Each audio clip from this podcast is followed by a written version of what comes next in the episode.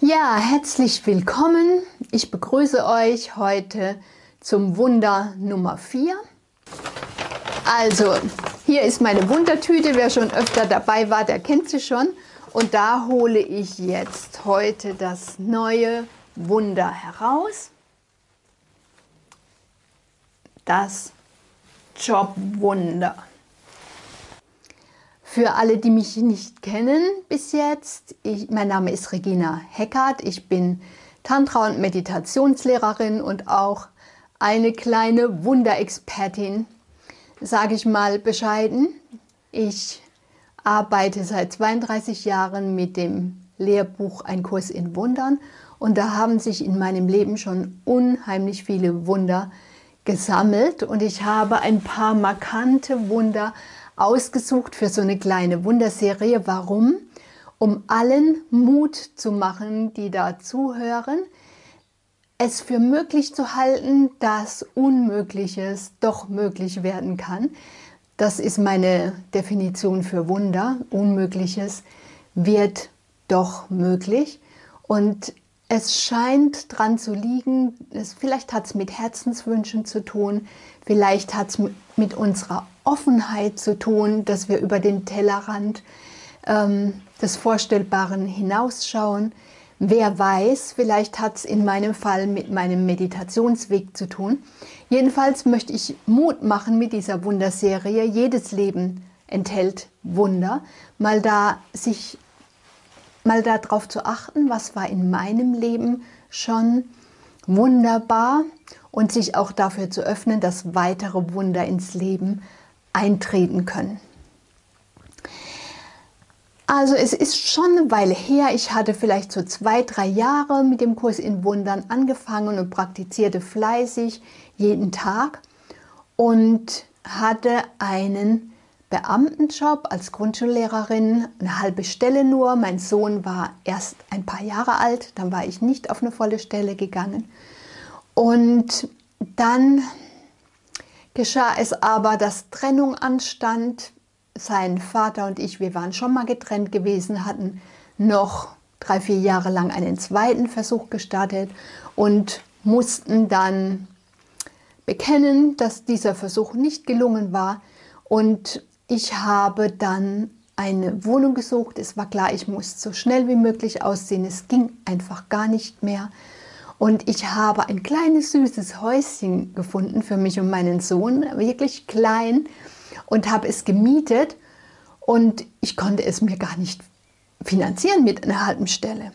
Aber ich habe das so, ich glaube, im November rum gefunden und für Januar gemietet und war mir sicher, irgendwie reguliert sich das schon, das kriege ich schon irgendwie hin.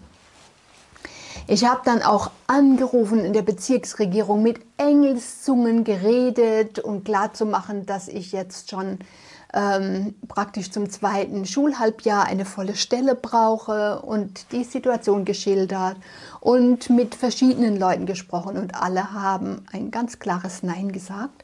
Eine Stundenerhöhung sei erst zum nächsten Schuljahr möglich und das war in acht Monaten.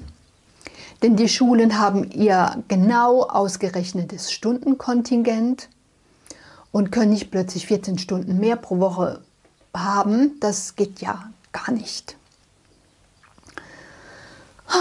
Ich bin dann zur Bezirksregierung selbst gefahren und habe dort mit Engelszungen nochmal geredet und mit mehreren Leuten wieder gesprochen.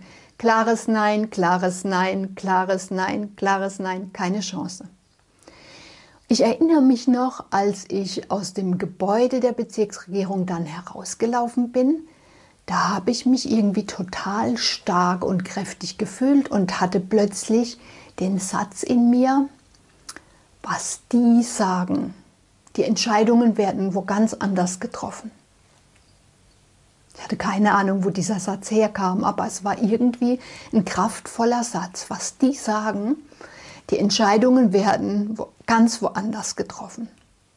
Es war irgendwie so eine Art innere Gewissheit, sehr beeindruckend. Und dann bin ich nach Hause gefahren und habe dann die nächsten Tage drauf vorsorglich noch einen schriftlichen Antrag auf eine volle Stelle ab Jahresbeginn per Einschreiben an die Bezirksregierung geschickt und hatte dann keine Ahnung, wie ich die Monate mit halbem Gehalt bewältigen sollte. Es war dann, ich glaube, der 2. oder 3. Januar. Wir waren gerade eingezogen, mein kleiner Sohn und ich, und wir saßen mitten unter den Umzugskartons. Und da klingelte das Telefon und mein Sohn ging dran. Ja, meine Mama ist da, hörte ich ihn sagen, und er brachte mir dann den Telefonhörer. Es meldete sich jemand von der Bezirksregierung.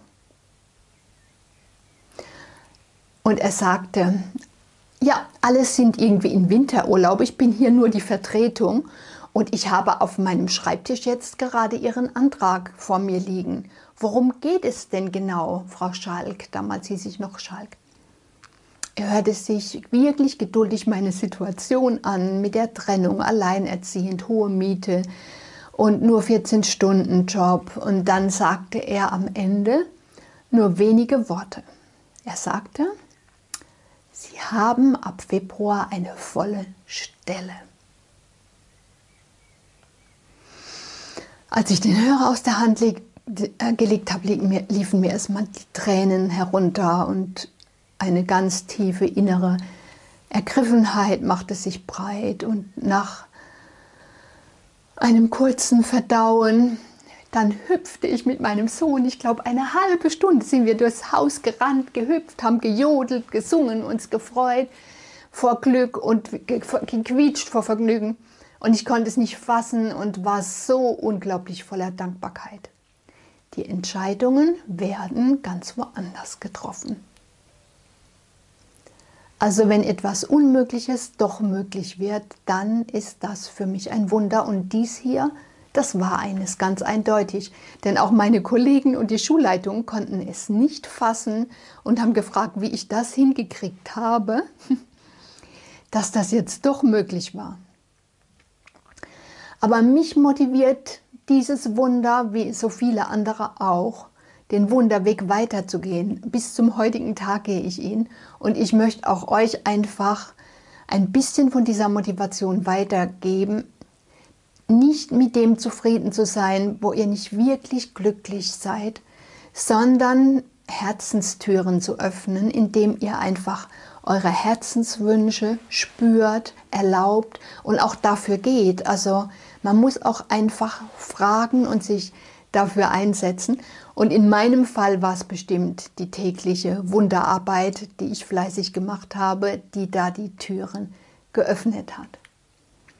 Ja, euch alles Gute und ebenfalls einen super tollen Wunderweg.